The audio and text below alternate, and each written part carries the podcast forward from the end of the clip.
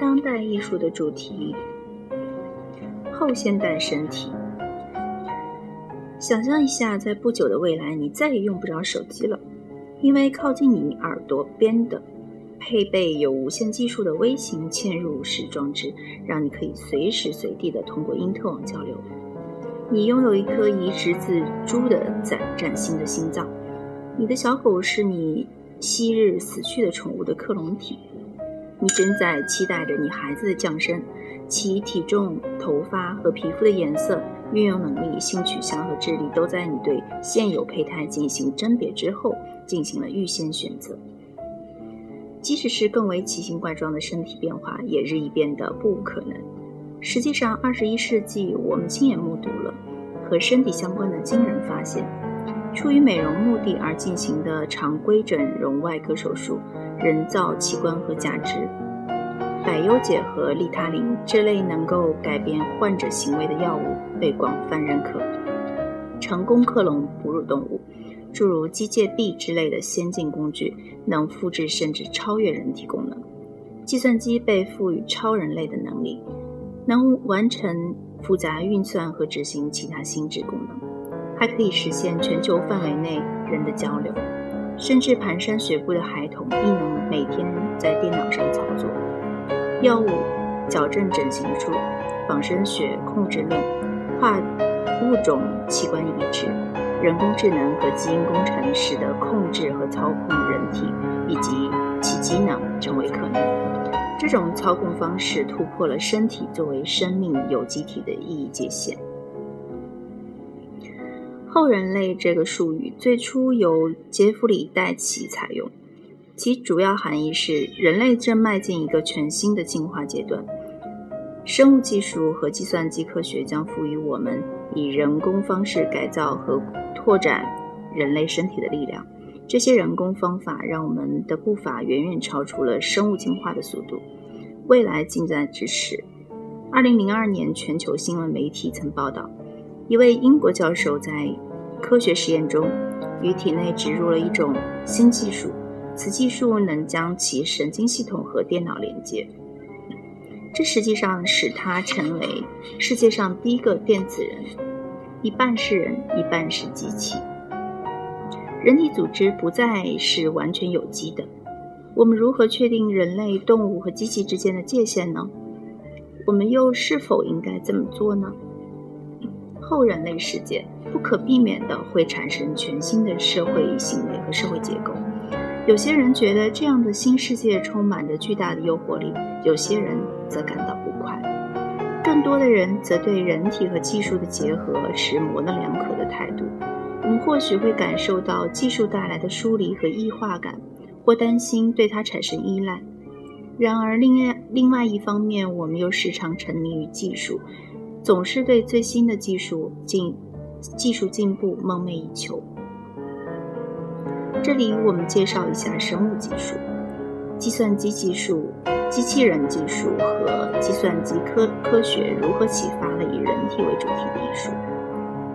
在第七章里，我们会进一步讨论到一系列话题，这些话题是围绕着和当代艺术交叉的科学性发现展开的。诚然，将人类和非人类元素相结合的身体概念并不是新鲜事。经过突变、转换和杂交而成的身体，人和动物、昆虫、矿物质或机器结结合后的产物，远远早于新进的生物技术，并始终出现在艺术和文学的历史中。这样的例子不胜枚举，如半人半兽的森林之神萨提、人马怪、狮头羊身蛇尾的怪物凯米拉。狮身鹰首，狮身鹰首兽格里芬，狮身人面的斯芬克斯，吸血鬼、狼人、美人鱼和电子人等等。追溯艺术编年史，我们会想起希罗尼穆斯·博斯的三联画《城市乐园》，那里有很多奇怪的居民。距我们时代更近一点的例子，包括二十世纪初。欧洲未来派艺术家，那些将人类和机械合二为一的构想，以及在超现实主义艺术中人、昆虫和机器的混合体。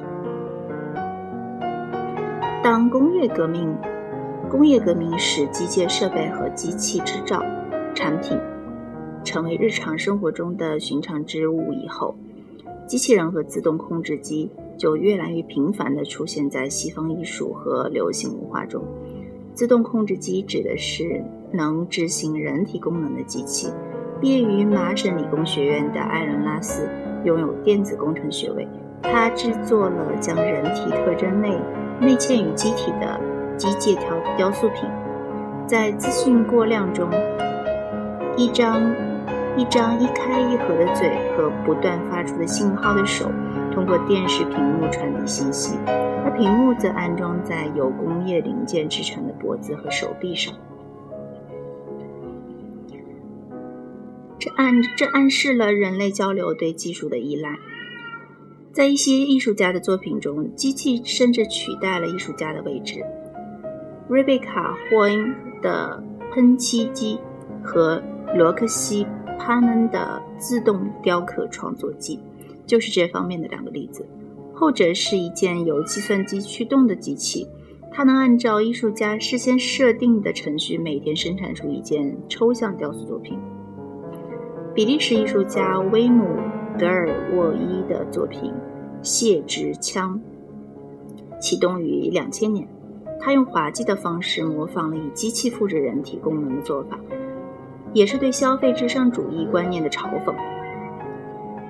整个项目包括一系列在生物学家、化学家和工程师的协助下制作而成的大型机械装置。这些装置机械地复制了人类的消化系统。首先，真正的食物被送入到一个玻璃和金属制成的结构的一端，然后食物通过管道被机器器官吞咽、碾碎和消化，最后食物以有机的有机物的形式。在另一端被排泄出来，这种有机物和实际的人类粪便别无二致。整个创作项目包括绘图、模型、照片和视频，甚至还有一个网站。我们还可以在上面订购经过真空密真空密封处理的排泄物和形形色色的泄殖腔产品。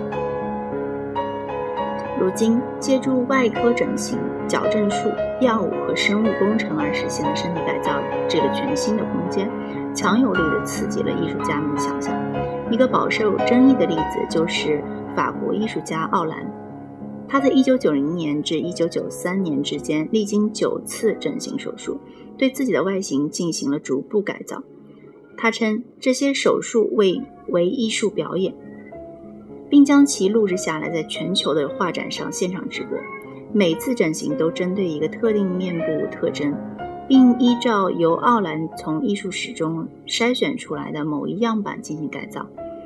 这些样板包括达芬奇创作的《蒙娜丽莎》的额头，波提切利画笔下的维纳斯的下巴，奥兰整形手术中那些血淋淋的残酷画面，以及他改改造后的容貌，引起了一些争论。比如他的表演到底算不算是艺术创作呢？雕塑和外表整形术之间的关系，以及身份、外表、身体改造和美之间的关联。艺术家关注的不仅仅是经过基因、外科手术和机械改造的身体的外观，还有它们的意义。在马吉吉尔林克斯的照片中，他刻画了用数码技术消除皱纹的老年女性。以看似漫不经心的态度探讨了追求永葆青春所带来的视觉奇景的观念混乱。他的图像将人们对于年轻的错误观念具体化。这些错误观念以美容整形手术的方式出现在现实中。肉毒素注射日益成为掩饰衰老过程的常用手段。安东尼·阿奇兹和塞米·库切尔。组成的合作团队，他们创作的雕塑和摄影作品审视了因有机物和人人工物之间传统界限的模糊不清而带来的焦虑。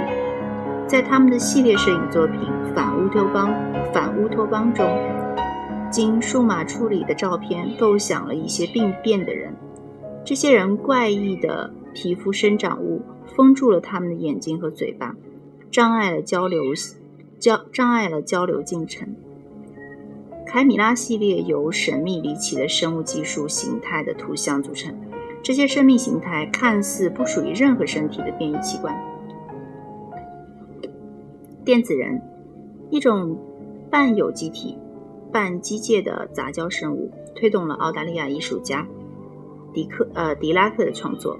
他的实验内容是将尖端精密技术支持的假体和移植物附着在自己的身上。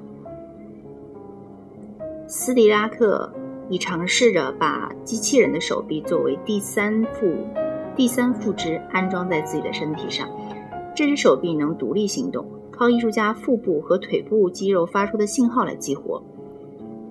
斯迪拉克还发还开发出一种电脑程序。此程序可以显示出触摸屏界面上的人体姿态影像库，来激活第三只手。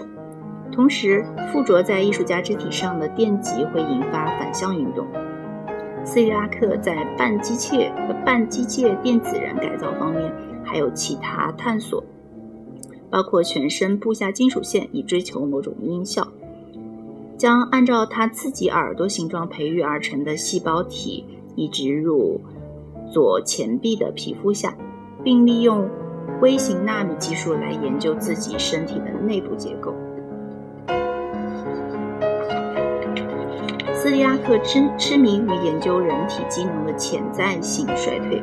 他提出，我们可采用合成皮肤、更大的脑容量、更少的器官，以及能增强听觉、视觉。和其他感知力的微型电路来打造更强壮的、不那么不堪一击的身体。斯利拉克坚持认为，对人对人体进行技术上的重新设计，并非只是一次激动人心的实验，还是人类生存所必须的。米格里埃提写道：“在斯利拉克看来，人体已经无法再应对以不可遏制的速度不断进进化的现实。”上世纪的经济策略所利用和实现的技术，以及社会组织系统中的应用，彻底改变了我们的环境，使其对人体产生危害，让栖息地不利于人体人类居住，驱使我们不得不利用人工疗法来保护人类个体。斯蒂拉克相信，当人们开始构想一种能和各种新技术抗衡，并能吸收。和重建高度信息化的现实世界的身体时，人类的救赎或许或许会成为可能。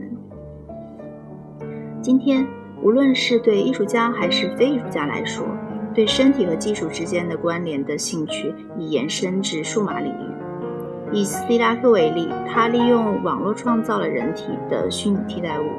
在网络上，我们可以通过虚拟现实和无法亲自见面的人发生联系。我们可以给自己创立全新的身份，我们甚至能以化身的形式栖息于全身的全新的肉体中。化身指的是穿梭于赛博空间中的存在物，它可以作为坐在屏幕前的真人的可见替身。所有这一切对我们如何思考并评判作为作为有机生物体存在的人类意味着什么？数码技术能让能让我们超越人体自身的局限吗？有朝一日，我们是否会宁可与虚拟化身作伴，而不愿与活生生的真人为伍呢？破解后人类世界的模式对其产生影响，是当代艺术家面临的最大挑战之一。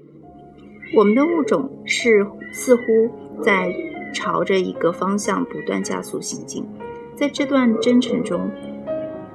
科技进步将我们从被烙上遗传印印记的生物体中解救出来。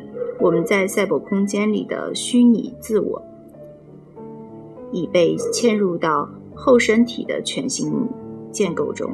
我们在创造着不存在于实体的现实。沿着这条轨迹，我们似乎正在发发现神秘主义者早年觉察到的路径。